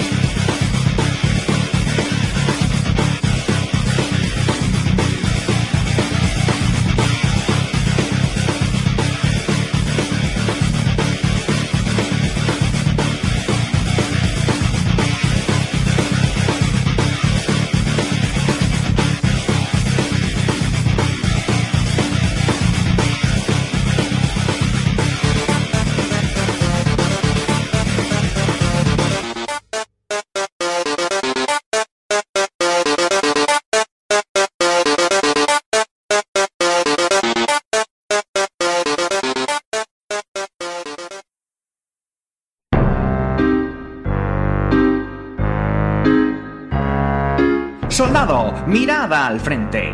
Somos el Batallón Pluto. Si quieres seguir informado de la actualidad y escuchar los mejores debates y opiniones de la industria del videojuego, te recomiendo encarecidamente que sigas nuestro podcast semanal aquí, en iVoox.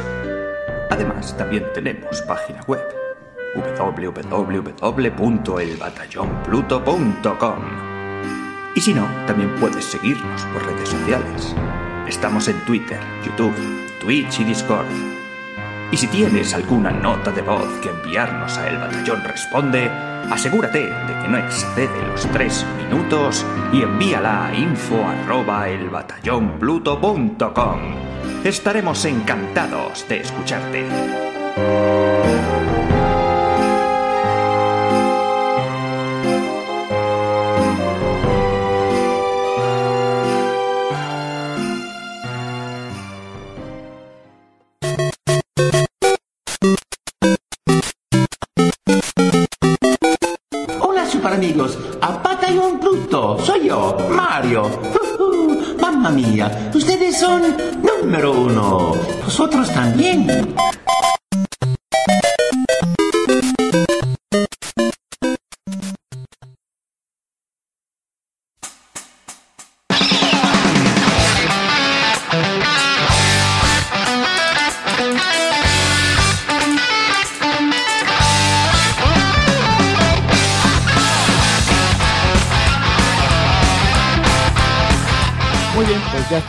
Volvemos con nuestro a qué estamos jugando. Recordemos, el a qué estamos jugando es un contenido que hacemos hoy y hablamos de lo que hemos estado dándole durante la semana. No es un análisis, no queremos sentar cátedra, no estamos intentando decirle a la gente que este juego es mejor, es peor, simplemente comentamos lo que nos gusta eh, durante, durante la semana que hemos estado dándole.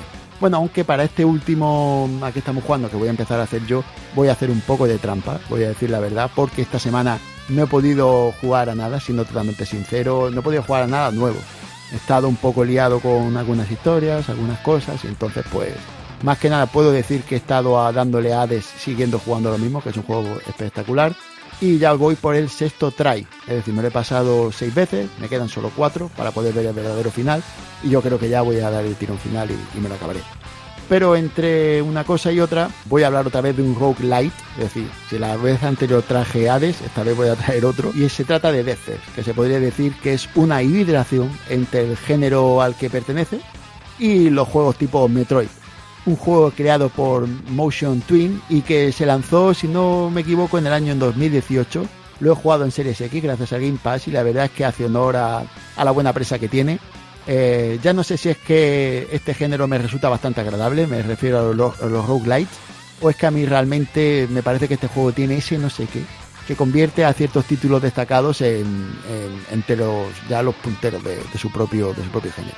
Primero hablaré de ese, de su historia, ¿no? que me parece en cierto modo la parte más particular dentro de, de su gremio, la que le hace un poquito más di- diferenciador porque se sale de la zona de confort y nos da unas pocas pinceladas para saber lo justo. Tenemos que huir de donde estamos. Algo que hacemos más bien por propia inercia que por la propia información que recibimos. Y lo digo así. Al principio es fácil de verlo que, al igual que pasa con los Souls, la historia se explica de un modo críptico e inconexo y al ir avanzando por los escenarios, pues iremos viendo el contexto de la situación, algunos pequeños diálogos o textos sueltos. Eso lo vamos encontrando y será lo que nos vaya dando forma al mundo el que estamos recorriendo y la, y la situación en la que nos encontramos. Pues bien, la verdad es que, en cierto modo, se suele decir que estos juegos no necesitan mucha historia, pues su fuerte no son las mecánicas de, este tipo, sino las jugables, ¿no? Son las que, las que suelen llamar más. Pero ¿qué quieres que os diga? Estos guiñitos a los fans de, del amo, pues, pues a mí me gustan, ¿no? Y me, me llaman un poquito más la atención. En este juego de acción en 2D, en vista lateral con gráficos pixelados, en el que veremos zonas en los que no podremos acceder en, el momento actual, sino en un momento posterior, se desbloquearán según avancemos y vayamos adquiriendo habilidades que desbloqueen esos puntos. ¿Eso a qué suena? Y suena muy bien. Pues suena a Metroid, ¿no? Entonces, pues no tengo que decir más que estoy muy de acuerdo con esa tendencia general o corriente de definir este juego como, como una inspiración a ese clásico total. Y es que es así. Eh, se inspira de una manera bastante bien y coge ese aspecto para darle un, un punto diferente, ¿no? Porque el asunto es que cada vez que iniciamos la partida, los escenarios serán distintos y las localizaciones de los enemigos también serán aleatorios. Lo mismo pasa con las armas, sin nada nuevo bajo el sol. en este tipo de juegos. Y otro aspecto destacable que suele ocurrir es que cada vez que fracasemos, pues seremos un poquito más fuertes, porque ciertas eh, variantes que se irán ocurriendo conforme vayamos acabando irán mejorando eh, nuestras historias eh, que podamos tener, como por ejemplo el número de curaciones, o poder iniciar con una mayor variedad del equipo a la hora de elegir o de armamento, y así pues, pues podrás hacerte una build más encarada a tu manera de jugar para poder salir con vida del sitio, que es de lo que se trata. Yo he conseguido acabarlo, por lo que no es muy complicado. No, no es que digas tú, madre mía, para acabar un try me voy a tirar la vida. Relativamente sencillo me, resultó hacerlo. Ya no sé si es por práctica que ya voy cogiendo con, este tipo de, de, juegos, pero la realidad es que no, no creo que sea muy difícil, así que superar el reto entra dentro de la normalidad. Y como siempre estos juegos, te lo acabas y eso no es el fin. Es simplemente lo has acabado, venga bien, pues voy a intentar acabarlo otra vez, voy a cambiar las armas, voy a intentar mejorar en esto o en los otros, ¿no? Eh, también otra cosa interesante es el factor plataformero. Y es que el juego es innegable que tiene este puntito de, acción muy interesante en los combates, en el que incluso podremos hacer parry si nos equipamos con un escudo y nos cubrimos en el momento oportuno. Pues ya veis, el, combate es muy importante. Pero también es innegable que se ha diseñado para poder jugarse de otra manera, ya que el desplazamiento rápido se premia con mayor velocidad de movimiento y si vas acabando con los enemigos de una manera interesante, rápida y tal, vas corriendo a mucha velocidad y entonces ocurre de que te, te empiezas a dar cuenta que si vas saltando, atacando, rodando, trepando sin descanso, haces que el juego sea muy plástico, es muy gratificante, muy fluido y muy estilizado. Entonces ves que por un lado puedes ir lo que es a combate puro y duro, pero por otro lado puedes ir alternando eso con un desplazamiento muy estético, muy bello. Así que el juego te recompensa en el aspecto más eh, básico, que es que te gusta lo que estás viendo, ¿no? El diseño de niveles está muy bien logrado, eh, supone un reto progresivo, ¿no? Porque va mejorando poco a poco. Te tengo que decir, un 10 a los creadores. Además, el ambiente, este corte que tiene fantástico medieval, le viene que ni pintado para recrear el ambiente que acompaña. Eh, la banda sonora también se lleva muy bien eh, para que cada escenario, cada localización sea única. y, nada, en resumen, otro buen juego que me ha hecho pasar muy buenas horas disfrutándolo y que espero que haya despertado la curiosidad de, alguien y que, le dé un tiento para ver si lo disfruta. Yo como Rogue eh, te quería preguntar en plan la dificultad, ¿lo ves como accesible para alguien que no haya jugado nunca este género o es complicado y hay que tener un poquito de conocimiento del género antes de jugarlo? No, no, no lo veo complicado porque primero la, premisa es muy simple, ¿vale? Es un juego, tú imagínate un plataforma lateral, ¿vale? Que tú vas avanzando por, por un entramado, un mapeado que se va abriendo conforme vas eh, descubriendo zonas. Y entonces, pues te van planteando enemigos que son más o menos similares, algunos cambian dependiendo de la localización, pero ves cuáles son sus mecánicas de ataque y tú simplemente pues vas acabando con ellos. Al principio son más fáciles, tú eres más débil y conforme vas avanzando vas encontrando ítems, armas que van mejorando tu capacidad a la vez que los enemigos van mejorando la suya. Entonces la idea es que tú vayas yendo a, a, cuchillo por, por las zonas. No es, muy, no muy difícil porque la mecánica es la de siempre, golpear, eh, em, atacar y em, ponerte en la zona cubierto cuando ves que el enemigo te va dando. Cuando vas muriendo, pues vas adquiriendo experiencias que vas usando para mejorar lo que te va gustando, porque en estos juegos lo que no puedes pretender es no morir. Por lo menos desde mi punto de vista. Habrá, algún máquina que dirá, yo me hago que en un try me lo paso. Yo no soy ese tipo de jugador. Yo soy el tipo de jugador que muere muchísimo, mejora mucho su personaje y al final lo tengo hiperchetado y consigo pasármelo, pues yo creo que porque por persistencia y perseverancia, no por, por ser muy buena. Así que sí que lo recomiendo porque no, no es muy difícil. Después eh, te vas haciendo un tipo de armamento y dices, ah, vale, vale, esta es la mía. En cuanto la veo, la cojo, me la pongo y no la suelto. Y ya pues, pues te haces como familiar al, al asunto. Yo lo recomiendo de verdad porque no lo veo, no lo veo complicado de captar. Perfecto. ¿Y la duración, por ejemplo, cómo, cómo es? ¿En plan, es larguillo el juego? ¿O esto es un poco, también los roguelis me imagino que es un poco infinito, ¿no? En plan. Claro, claro. Si tú, si el juego, tú para acabártelo, eh, no tiene fin. Porque esto no, no se trata de acabar, se trata de, disfrutar. Entonces, un try, pues yo tardé en hacerme ese try unas 8 o 10 horas, en, es decir, acabar lo que es lo que, la parte de principio a fin. Pero después, eh, si tú ves lo que es desde que yo empiezo la partida hasta que acabo, a lo mejor dure media hora o así. No dure mucho más. Es como que vas mejorando continuamente y vas haciéndolo cada vez más rápido, en plan, a veces incluso 15 minutos, 20 minutos, porque ya te lo sabes todo, los objetos donde están, y vas como no, ah, va cambiando, es verdad, es verdad. Sofía, claro. es historia. Todo, todo cambia de historia. Lo que pasa es que yo tardé dos horas en conseguir hacer un try en el que, vamos a poner, en 40 minutos me lo pasara de principio a fin. ¿vale? No mucho más, 8 o 10 intentos. No me costó muchísimo más. También puede ser que tuviera la suertísima de coger la combinación de armamento y opciones de build que a mí me vinieran perfectas, que a lo mejor a otra persona le cuesta un poco más. Pero al final no creo que, que sea mucho más complicado, aparte que probar este juego, como lo he dicho al principio, si tiene Game Pass, es descargar, ponértelo y, y disfrutar. Y como creo que, que tú estás en ese, en ese barco, pues, da, dale caña. Pues mira, muy bien. Pues me lo voy a mirar porque no juego mucho roguelite de estos eh, y Está bien, está bien. Es como un género ahí también que no lo toca mucho. Es un género perfecto si no tienes ganas de pensar a nada mientras juegas. O sea, para mí y ponete podcast. De, pum, pum, pum, de fondo, que nos pongan, que nos pongan a nosotros detrás. Sí, que pongan el batallón Pluto mientras lo hacen y se acuerden de mí. O de, o de, o de toda mi familia, puede que se acuerden. bueno, ya, ya hemos acabado este. Vamos a ir al siguiente, que creo que nos lo trae a tres. Me parece muy interesante. Tengo muchas ganas de ver de lo que habla porque este juego está generando mucha controversia en las redes y quiero saber su opinión. Bueno, mi opinión, la, vale, la vas a tener seguro, la vais a tener seguro, pero también tengo que avisar que con el transcurso del tiempo a lo mejor cambia, porque llevo cuatro horas, cuatro, cinco a lo mejor eh, jugando y tampoco te permite hacerte una idea completa del juego. Sí al principio y sí para poder hacer esto, pero bueno, ya hemos dicho que esto no es un análisis, sino esto es a lo que le hemos estado dando y este es al que le he estado dando esta semana. A ver, estoy hablando de Biomutant, que ha tenido notas de 8 y notas de 4, en, eh, solo hablando de España, ya no me quiero ir fuera directamente, y gente diciendo que era un desastre absoluto, que no hacía nada bien y que todo eh, era un sinsentido y gente diciendo que era un juego que te hacía disfrutar, que todo lo que tenía era muy interesante y que merecía muchísimo la pena. Y la verdad es que tanta polémica, tanta historia, pues oye, yo creo que la mejor forma de hacerme una idea era jugarlo. Y nada, he empezado a jugarlo. A ver, estamos hablando de un juego que es un action RPG.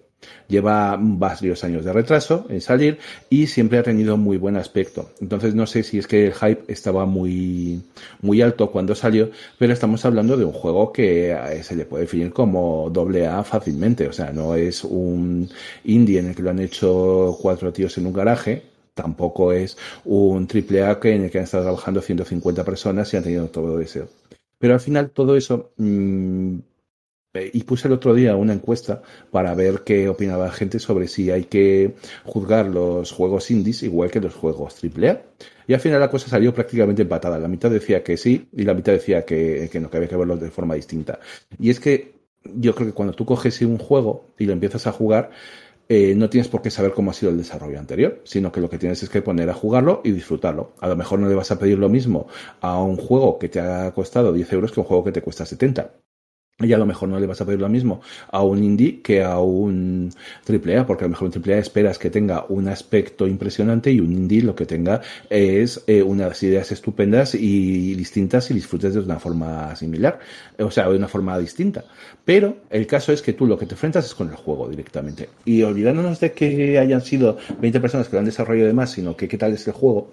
A ver, yo he empezado a jugarlo y eh, eh, lo primero que me he encontrado ha sido que tienes una parte de personalización bastante completa. O sea, estamos hablando de que tienes, cuando empiezas, con, eh, para, puedes elegir el, seis personajes distintos con seis modalidades de combate.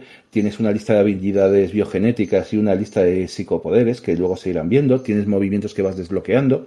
Es decir, te, tienes una parte inicial muy rolera, para que puedas coger y elegirlo como quieras. Yo al final he elegido el saboteador, que me gustaba el personaje, lleva dos armas eh, en la mano, aparte de disparar tienes dos, una especie de size, tipos los de Electra, que están muy chulos para pelear. Y todo esto, eh, por cierto, son animalillos, ¿eh? quiero decir que tienen aspecto parecido a un mapache o a un panda rojo o cosas así, que oye, que queda mucho. O sea, aparentemente el juego eh, se ve muy bien y, llama mucho la atención. Supongo que por eso había tanto tantas ganas de verlo a estos animalillos en un mundo post-apocalíptico.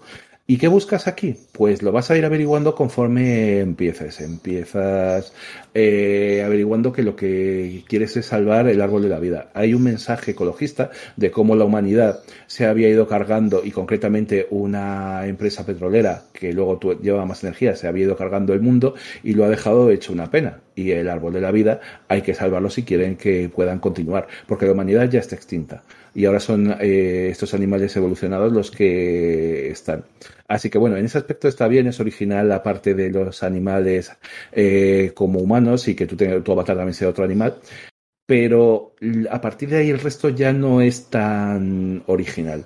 Digamos que cuando tú empiezas y empiezas a luchar, eh, es una lucha que recuerda en parte a la de Nier Automata, tipo hack and slash, de, con esquivas y pudiendo atacar. Eh, con armas eh, de cuerpo a cuerpo, con armas disparando a distancia.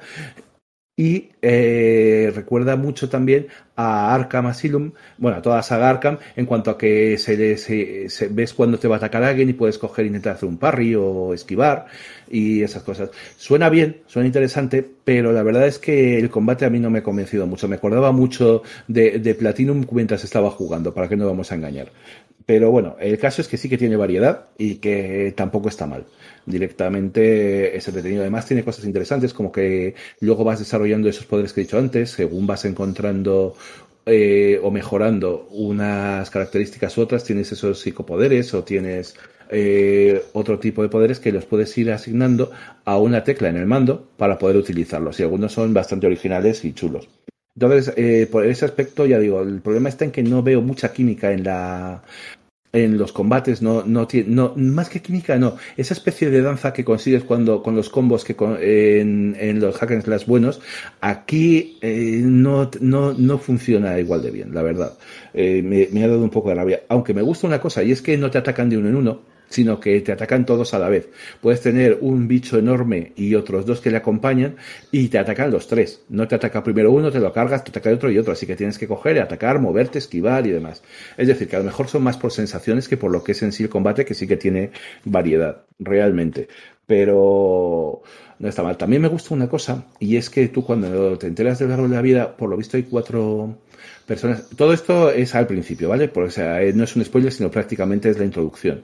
Y es que al principio tú coges y te encuentras con, la, con que tienes que cambiar, salvarlo de de otras facciones y de otros que quieren coger y acabar con ese árbol de la vida. Y entonces hay cuatro personajes que están trabajando para, para resolverlo. Realmente esos cuatro personajes son cuatro grandes misiones en las que tú tienes que que estar ahí, terminar con los devoramundos, que es como se llaman los que quieren acabar con el árbol, hacer el mundo arder. Ya siempre se dice muchas veces esto en las redes. Hay gente que quiere hacer, ver el mundo arder, pues tal cual. Y, esa, y esos que quieren, aunque sean animales y no gente, quieren ver el mundo arder y tú quieres evitarlo y puedes elegir tú el camino que quieras. Empezar por la que quieras, eh, continuar por la que quieras, sin ningún problema. Y eso está muy bien, que puedas tener variedad para poder elegir por qué camino sigues. De hecho, es un mundo abierto, es un mundo que se ve muy bonito. Eh, he leído que dicen, es, es, que técnicamente es muy justo. Bueno, vale, pues técnicamente será muy justo, pero artísticamente el aspecto es muy bueno. Eh, es muy agradable, da muchas ganas de estar en ese mundo, de moverte por ese mundo, de explorarlo. Así que a mí lo de que técnicamente sea justito o no, mientras me engañe a la vista y me parezca que está muy bien, tampoco me voy a quejar, sinceramente. Entonces, bueno, el juego en sí, eh, los personajes, el problema es que no me interesan mucho y que la historia tampoco le veo yo mucha cosa.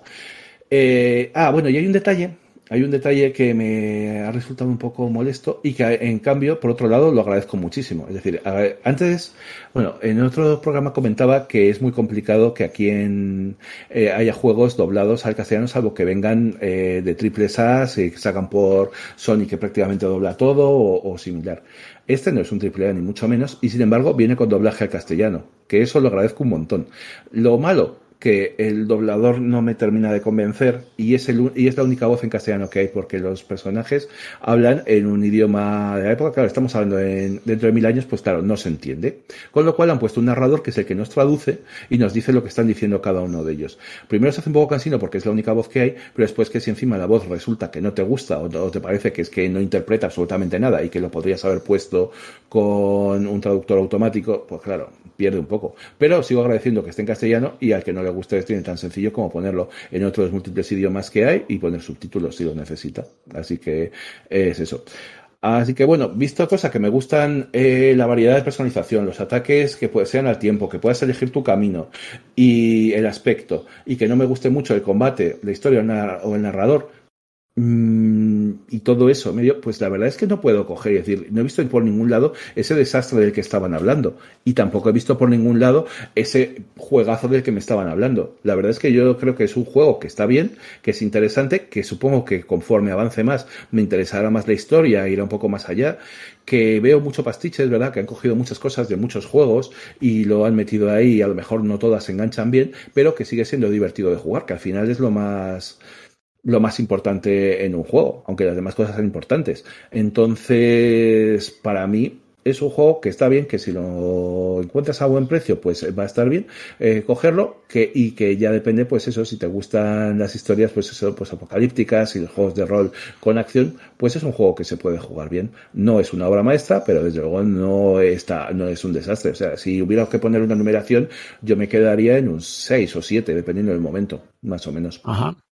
Yo, con este juego, yo creo que la, la, polémica ha surgido más que por el juego en sí, que podrá ser bueno, regular o malo. Eso ya, como estamos viendo, pues tiene luces y sombras para traders y entonces, pues tiene aspectos positivos y negativos. Y te lo dice, se valoran. Al final, yo creo que un poco le gusta porque se divierte, que, que es al final lo que, a lo que venimos cuando jugamos videojuegos en muchos aspectos.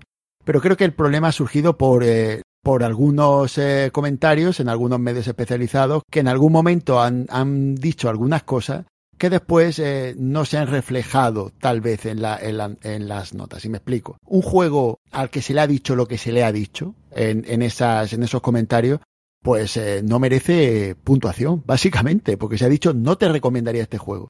Un juego que no recomienda un juego que no quiere, un juego que puntúas en negativo, ¿no? Y claro, eh, aquí la puntuación ha sido pues casi casi un aprobado. Y a mí un casi casi un aprobado eh, no es lo que me suena cuando, cuando lo leo de un medio en concreto, que de otros pues ha sido más o menos similar, parecido. No me quiero referir a nadie en concreto porque tampoco es, tampoco es necesario.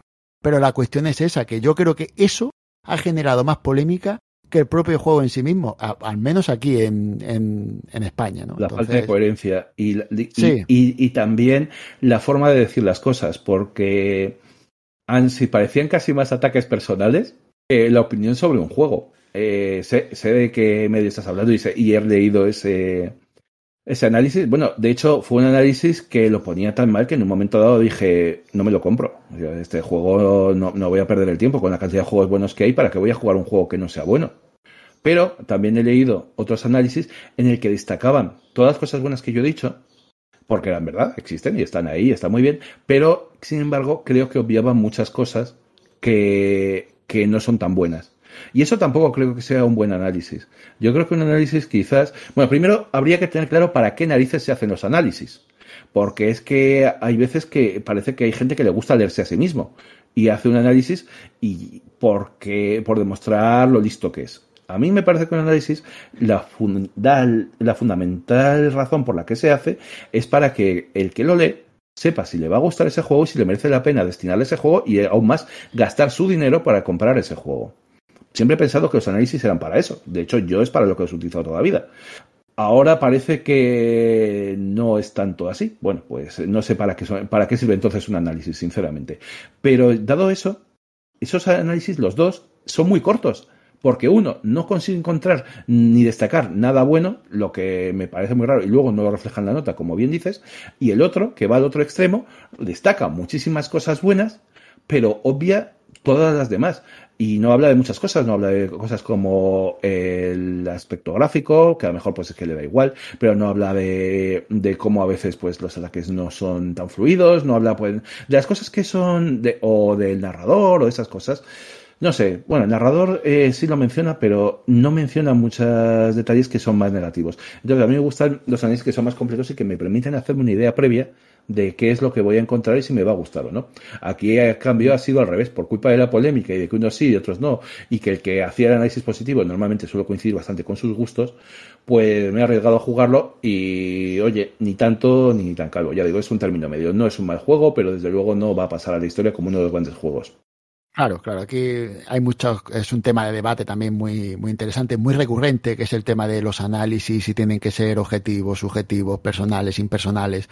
No, pero no, no sé por qué elegir, ¿sabes? A ver, sigue siendo teoría propia, Juanjo, pero yo no sé por qué no puedes coger y contar que esto está bien, esto está mal y luego lo que tú opinas.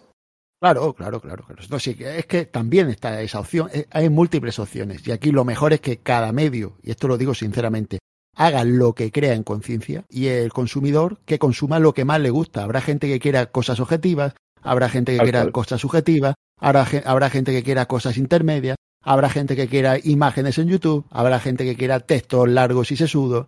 Que cada uno haga lo que le apetezca, que siempre habrá alguien que le gustará unas cosas y no le gustarán otras. Pues, pues es, en eso, en, en, ese, en esa variedad, yo creo que está la, la mejora de, de todo esto. Eh, antes de irnos, antes de empezar, Sofía me ha dicho que quería dar un par de reseñas sobre un título, así que le vamos a dar un. un sí, nada, un minutillo es recomendar The Longest Road on the Earth, que es un juego que han sacado desde Brain One Gas y TLR Games, que son eh, equipos también aquí españoles, eh, desarrolladores españoles. En su día este juego se, se financió creo que a través de un Kickstarter y tal. Eh, entonces, bueno, la verdad que eso, he estado probando el juego, el juego entero, porque es un juego cortito, de una hora y media y tal, y la verdad que me ha gustado mucho. Es verdad que mm, sí que tienes que tener la mente muy abierta para mm, verlo como un juego que no va a tener grandes recursos narrativos en cuanto al tema de diálogos, por ejemplo, no hay, pero lo único es eso, utilizar como botones de dirección y un botón de acción para eh, algunos elementos destacarlos, digamos, porque es como que te van mostrando unas historias así individuales de, de unos animalitos también. Tiene que ver con el tema del biomutant también que se utiliza la animalización también. Y bueno, yo desde aquí quería simplemente pues recomendárselo a la gente que, que lo prueben, que ahora además hasta el día 3 de junio tienen, creo, el precio, el precio un poquito reducido, son 8 euros creo, o sea, no es, no es un juego caro. Y nada, la verdad que eso que me ha gustado mucho, lo hice otro día ahí en directo, estuve jugándolo y, y ahí pues eso, va mi recomendación. Muy bien, pues nada, ahora sí que sí, hemos acabado del todo, vamos a pasar a la despedida del programa de hoy.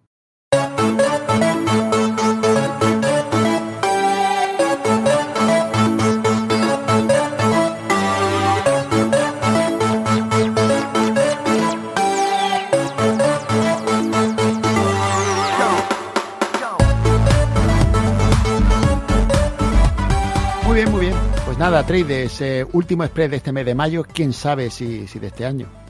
Creo que este año será que no. Esperemos. Pero este mes de mayo, desde luego. Y pues ha estado muy bien. Me ha gustado el formato express. Lo demás cortito es relativo, como siempre pasa con nosotros.